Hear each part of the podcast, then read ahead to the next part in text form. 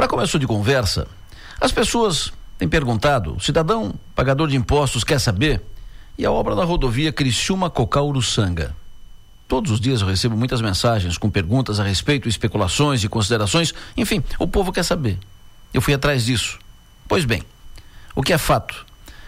A obra para a duplicação da rodovia Criciúma Cocal Uruçanga continua parada e não tem perspectiva de retomada. Pelo que está encaminhado, essa obra não sai mais.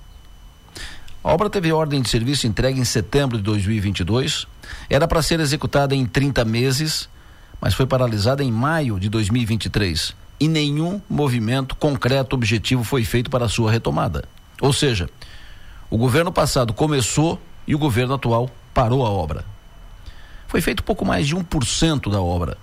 Ficaram lá os buracos nas laterais da rodovia que podem acabar provocando acidentes. Se estivesse em andamento, seria a maior obra em infraestrutura rodoviária de todo o estado. Orçamento inicial da obra 224 milhões e meio de reais.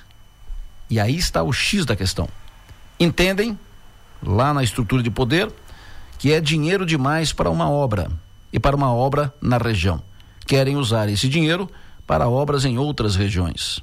Era o mesmo argumento que usavam quando queriam parar a SC 445 aqui em Sara. Mas perguntar é preciso. A região não merece investimentos de porte?